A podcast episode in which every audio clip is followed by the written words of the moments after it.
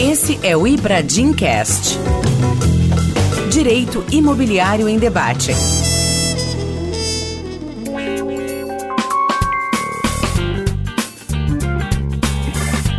Olá, este é o Ibradimcast. Meu nome é Alexandre Gomide e hoje nós entrevistamos Leandro Cury, engenheiro civil de larga experiência na incorporação imobiliária, atualmente diretor de negócios imobiliários da incorporadora Iven. Leandro, muito obrigado por aceitar o convite de participar do podcast do Ebradim. Oi, Alexandre, tudo bom? Boa noite. Boa noite, pessoal. É um prazer aí poder participar desse podcast e poder contribuir aí de alguma forma com todos os associados e com todo mundo que puder ouvir aí. É um prazer.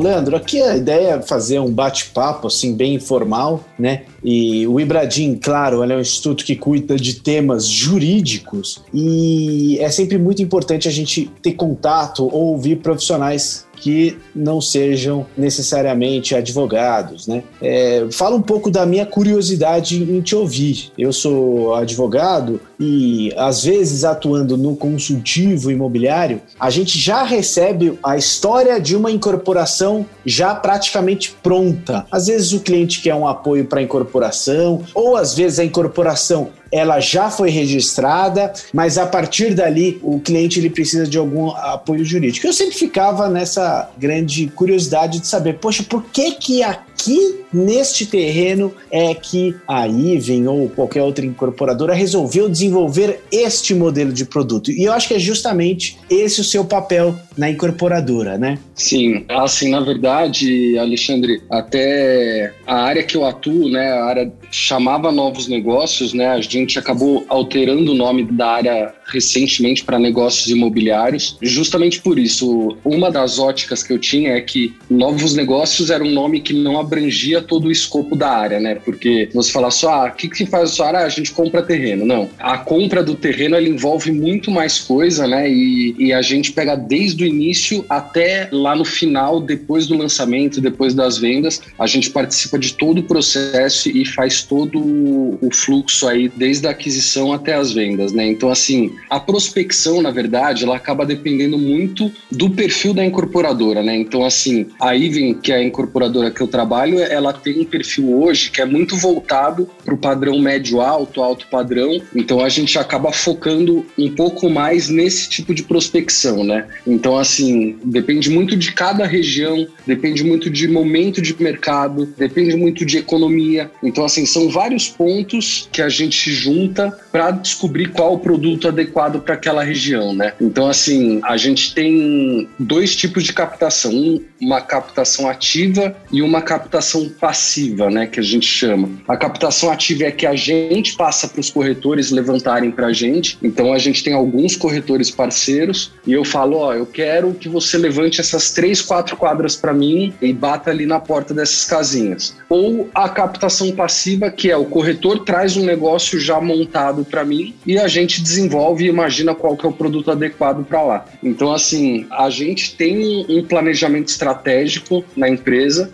e a partir desse planejamento estratégico, a gente define quais as regiões que a gente quer atuar e a partir daí a gente define qual que é a carência de cada uma dessas regiões. Então, assim, ah, eu quero fazer um empreendimento no Campo Belo. E daí a gente faz um levantamento de mercado, vê o que foi lançado nos últimos anos, qual produto foi lançado nos últimos anos e o que, que tem carência de lançamento nessa região. Então, assim, um exemplo bacana dessa estratégia né, que a gente está comentando seria um lançamento que a gente fez no ano passado chamado Arbo Brooklyn. É um empreendimento ali no Brooklyn, na Rua Flórida, e que a gente lançou um empreendimento com unidades de 250 metros. Que era assim, era um patamar de metragem que o Brooklyn ainda não vinha trabalhando. O pessoal vinha lançando lá apartamentos de 100, 150, até 180 metros. E quando a gente começou a prospectar aquele terreno, era um terreno de 7 mil metros, um terreno super bacana, a gente viu a oportunidade de subir esse degrau. Então a gente viu a oportunidade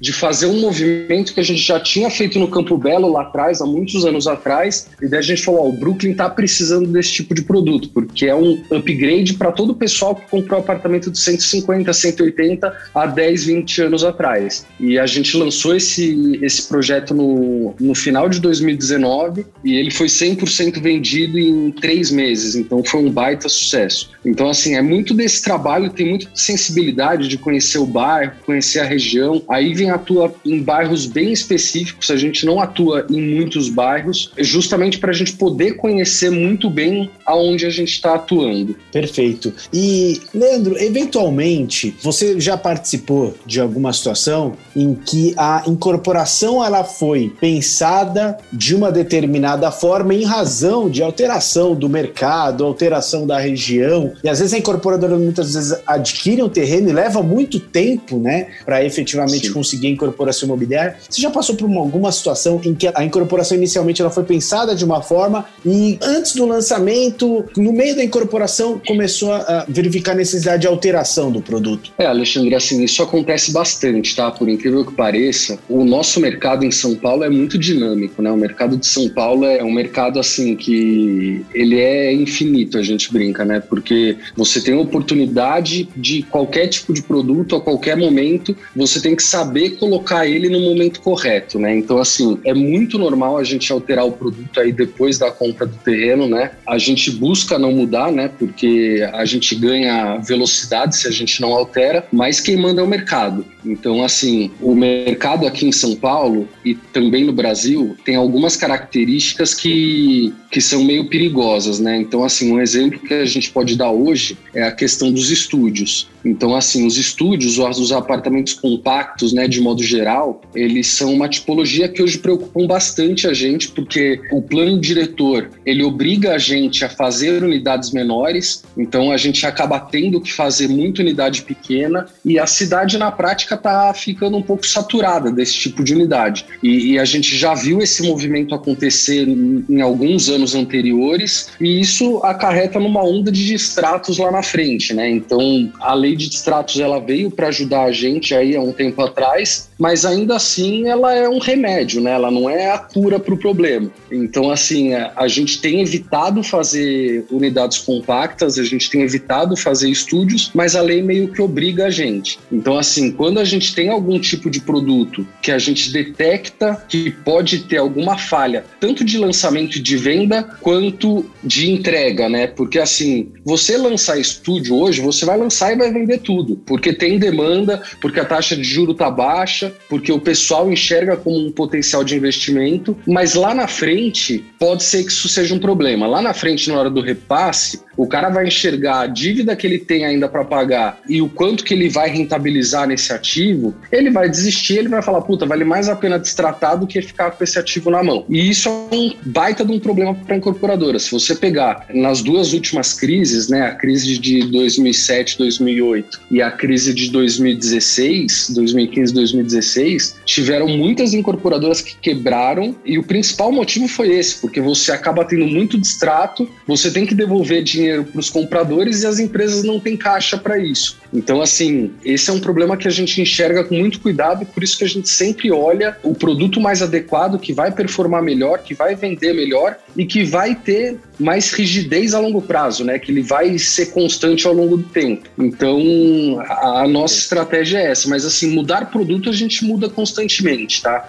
Às vezes a gente, ah, aqui eu tava fazendo um 150, mas o mercado tá pedindo 200. Aqui eu tô fazendo três dormitórios, vai caber melhor o quatro. Isso é bem normal no nosso dia a dia, tá? Leandro, você tocou num ponto muito importante, né? Que esse é um tema, claro, muito tratado lá dentro do Ibradim, que diz respeito à lei do distrato. Enfim, uhum. era um dos principais riscos ali que tinha o incorporador, porque sendo a incorporação Project Finance, né? Onde os adquirentes pagam e aquilo vai se transformando em tijolo e ter que devolver imediatamente os valores em caso de distrato, isso nós já passamos por esse problema. A lei 3786, em certa medida, remediou parte desse risco. Risco. Mas há vários outros riscos né, na incorporação imobiliária que eu imagino que você também está acostumado a lidar. Então, riscos ambientais, riscos de aprovação de projeto. Quais riscos que você entende que um profissional como você deve avaliar no momento de decidir qual produto lançar? O nosso dia a dia é esse, né? É avaliar risco, é analisar risco e mitigar risco, né? A gente, como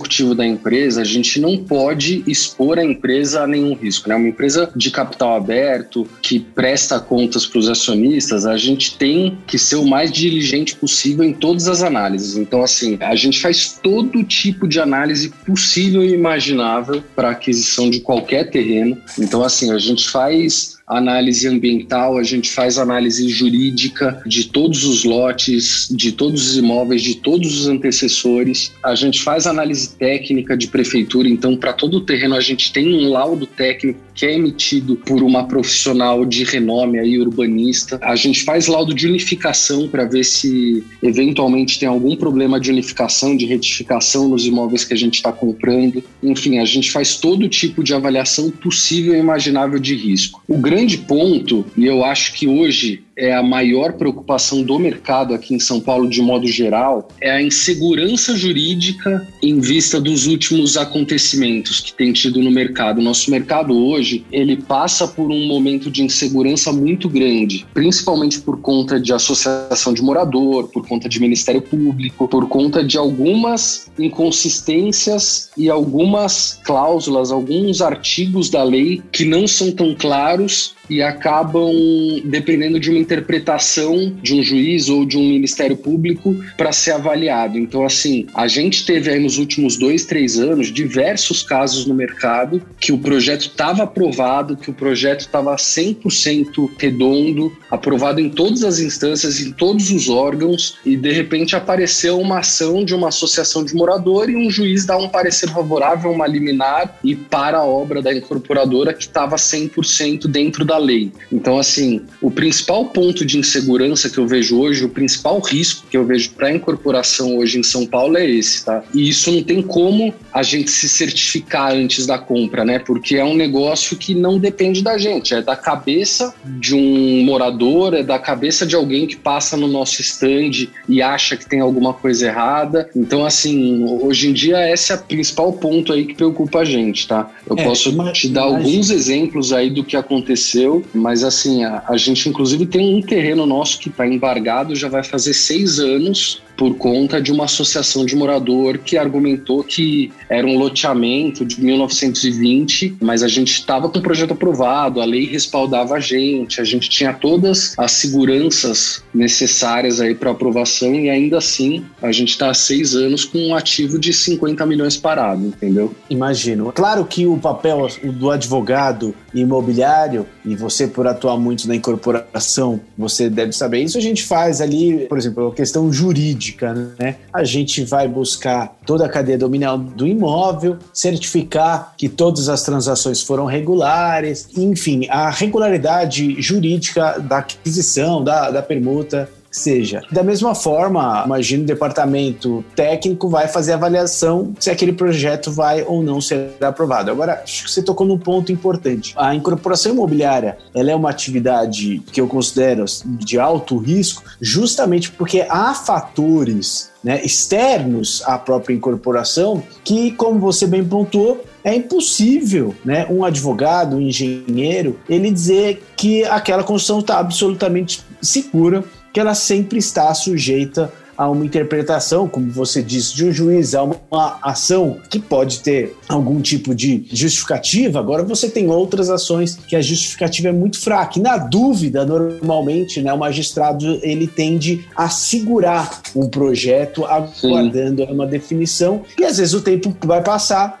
isso traz um prejuízo enorme, incalculável para a incorporadora. Algumas não se seguram e acabam sofrendo, inclusive, o fechamento. Né? O que a gente tem feito, Alexandre, e eu falo isso do nosso lado aqui, mas tem incorporadoras que assumem esse risco. O que a gente tem feito é não fazer empreendimentos ou comprar terrenos onde exista qualquer chance de ter uma interpretação diferente do que a gente está imaginando. Então, assim, ah, esse terreno aqui tem um loteamento, mas a lei fala que eu posso fazer. Mesmo assim, a gente não vai fazer, porque a gente prefere não correr o risco de ter uma interpretação divergente. Então, onde a gente enxerga que existe essa possibilidade, a gente prefere não fazer e vamos para o próximo. O mercado é grande, a gente consegue transcender isso. Mas, assim, tem outros pontos que daí não tem muito o que fazer, entendeu? Tem pontos da legislação mesmo, da lei de zoneamento, que são muito frágeis. Então, até de produto, por exemplo, a gente pega hoje a legislação de HIS HMP, que é a legislação de habitação de interesse social e habitação de mercado popular, ela é uma legislação que não é regrada. Então, ela é uma legislação que ninguém sabe quem fiscaliza isso, ninguém sabe quem vai lá fiscalizar se a pessoa tem seis salários ou se a pessoa que comprou tem seis ou dez salários. E o mercado de São Paulo hoje está atuando muito nesse tipo de produto, né? Então, acaba dando uma insegurança muito grande na gente. Será que eu faço nesse tipo de produto? Eu incorporo nessa faixa de produto ou não? Entendeu? Então, são diversos pontos aí da lei que a gente encontra fragilidades e a gente acaba não atuando porque a lei é omissa em alguns pontos, né?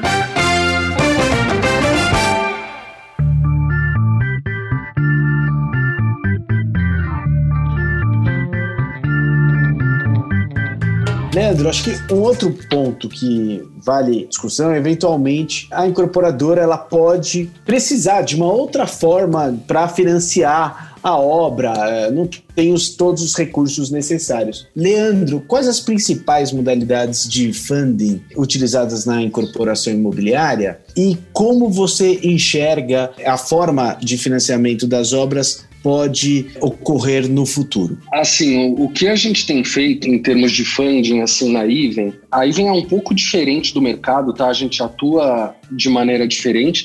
Primeiro na compra do terreno, né? Então, hoje qualquer compra de terreno na Iven ela é feita através de investidores. A Iven não coloca dinheiro nos terrenos dela. Então, assim, eu posso até comprar o terreno, mas depois que eu compro, a gente coloca um investidor para colocar esse dinheiro de volta, né? Então, quem acaba comprando o ativo é um investidor terceiro. A gente tem uma carteira de investidores e isso é uma estratégia da Iven que não é muito difundida no mercado, mas é o que faz a Iven hoje ser uma das empresas com melhor saúde financeira no mercado. Então, hoje a Even tem um bi meio de caixa, uma empresa super saudável, justamente por essa estratégia, que acaba sendo boa para a empresa e boa para o investidor que coloca dinheiro na compra do terreno e recebe um retorno disso com uma TIR já combinada, né? E acaba sendo bem interessante para todos. Tem outras empresas que atuam com a compra com capital próprio, né? Que é o mais normal. E daí, para financiamento da obra mesmo, a gente acaba pegando financiamento bancário mesmo, que é um financiamento que hoje para Iven acaba sendo um financiamento barato, né? Então esse financiamento tem acompanhado aí a queda de taxa de juro.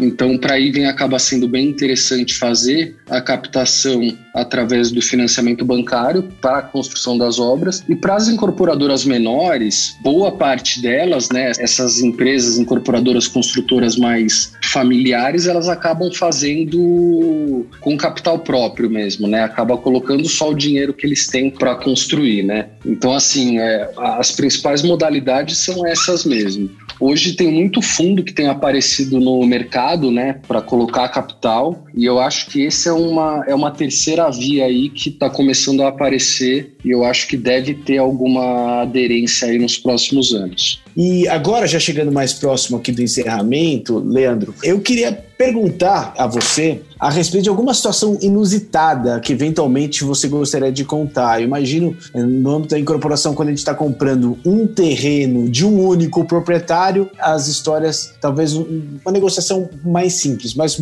muitas vezes aqui em São Paulo a gente está adquirindo uma área enorme com muitos e muitos moradores. Quais as dificuldades que vocês eventualmente têm de lidar com essas pessoas, né? E se você tem alguma situação inusitada para nos contar? É assim, Alexandre, a gente tem no nosso DNA a compra de casinhas, né? Eu tenho 17 anos de empresa, então Desde que eu entrei na Iven, a Iven é especializada em compra de casinhas, né? Então a gente faz formação de lotes, em média, a gente compra 20 a 25 casas por terreno, então assim, é um volume muito grande. Então assim, você imagina que situação inusitada é o que mais acontece lá. Assim, é Sim. é todo dia alguma coisa, todo dia alguma novidade. E tudo parte do princípio de que o pessoal de incorporadora, né, e o pessoal de negócio é sempre visto como o vilão da história, né? Sempre você chega para abordar alguém querendo comprar a casa, o pessoal já tá com a arma levantada, né? Porque eles acham que a gente vai chegar com alguma proposta indecente, vai chegar com uma proposta na canela deles, eles já acham que a gente vai fazer alguma proposta ofensiva, né? E a nossa cultura é justamente o oposto, né? A gente sempre busca tratar das negociações sempre com a maior transparência possível, respeitando ao máximo aí todos os proprietários, para evitar justamente qualquer tipo de estresse, né? Mas o que acaba acontecendo normalmente de inusitado é justamente essa interação entre as famílias, né? A gente vê muita briga de família, a gente vê muito irmão brigando com o irmão, pai brigando com o filho, e a gente tem que separar. A gente atua muito como psicólogo lá, né? Porque a gente acaba tendo que entrar no meio de várias discussões familiares que a gente tem que entrar em prol do negócio, né? A gente já teve diversos casos. A gente teve um caso aqui no Campo Belo de uma proprietária, ela tinha três casas no meio do terreno, ela colocou três faixas na frente da casa dela com letras gigantes escrito estas casas não estão à venda, abaixo a incorporação imobiliária. Ela colocou umas faixas gigantes assim, simplesmente porque a gente estava negociando com os vizinhos dela. Entendi. E ela não queria vender e ela achou que tinha que colocar uma faixa na frente da casa. Então, assim, essa foi uma das situações inusitadas que a gente teve. A gente teve outros casos. Teve uma senhora que uma vez a gente estava passando a escritura da casa dela, a gente já tinha comprado, já tinha concluído. E daí no dia da escritura, ela foi lá na empresa passar a escritura. E daí ela falou que só assinava depois que a gente transferisse para ela. A gente transferiu, ela estava na sala. E daí no que eu subi para pegar o comprovante, eu voltei para a sala, a senhora tinha sumido. Era uma senhora super de idade. Começamos a ficar desesperado porque o dinheiro já estava na conta dela, ninguém sabia o que tinha acontecido. Ela não tinha celular porque ela era super de idade. E daí passou duas horas, ela voltou falando que tinha ido no banco para conversar com o gerente dela para ver se o dinheiro tinha caído na conta. Enquanto isso, a empresa toda indo abaixo, preocupada porque não sabia onde ela estava. Mas tem diversos casos aí, é, nosso dia a dia é esse, mas a gente aprende bastante a lidar com todo tipo de gente, com todo tipo de personalidade, e eu acho que esse é o segredo aí do bom profissional da nossa área, né? Ibradicas. Leandro, muito obrigado aqui pela sua entrevista. Eu sempre gosto de debater um pouco, não só com a gente ficar muito preso no jurídico, né? Mas a incorporação Sim. imobiliária é uma atividade empresarial, né? Gosto muito de conversar com pessoas de outras áreas para abrir um pouco a cabeça. Bom, agradeço imensamente aqui a sua entrevista, mas antes da gente encerrar, esse é o nosso quadro Ibradicas. Queria que você desse alguma dica para os nossos ouvintes a respeito desse tema que você traz tratando, seja um curso, um artigo, um livro? Assim, Alexandre, a nossa área, a nossa área de negócios, né, a nossa área de desenvolvimento de áreas e de terrenos, ela é uma área bem carente, assim, de uma leitura, de um curso. E uma coisa bacana que teve, começou há uns cinco anos atrás, é um curso novo na Universidade Secov, que inclusive eu sou docente em algumas aulas. É um curso específico para isso, é, chama Análise e Formação de Áreas para Incorporação. E é um curso rápido é um curso de seis meses e ele ocorre semestralmente lá no Secov e é um curso bem bacana para quem quer entender um pouco sobre a área. Então, assim, é um curso que ele passa brevemente sobre todos os aspectos da aquisição de um terreno. Então, ele passa pelo aspecto jurídico, ele passa pelo aspecto técnico, ele passa pelo aspecto legal e ele passa sobre o aspecto prático. Então, assim, acho que é um curso bem completo e que pode ser uma dica bacana. E tem muito advogado que participa, viu? Legal, eu também acabei de me interessar.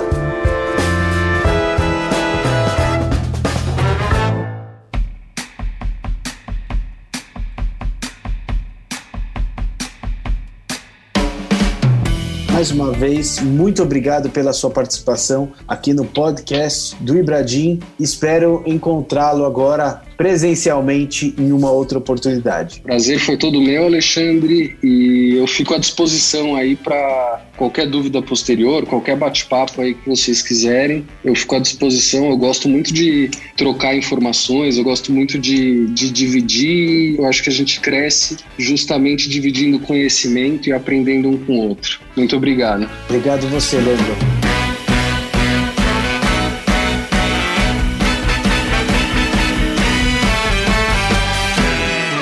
Esse foi o Ibradim Cast. Nos siga no LinkedIn, Facebook e Instagram e fique ligado nos nossos próximos episódios. Este podcast foi editado pela Maremoto.